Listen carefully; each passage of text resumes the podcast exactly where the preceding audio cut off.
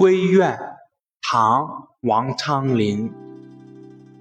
闺中少妇不知愁，春日凝妆上翠楼。忽见陌头杨柳色，悔教夫婿泯封侯。译文：闺中少妇未曾有过相思离别之愁，在明媚的春日。他精心装饰，登上高楼，忽然看到路边的杨柳春色，惆怅之情涌上心头。她后悔当初不该让丈夫从军边塞，建功封侯。谢谢大家收听。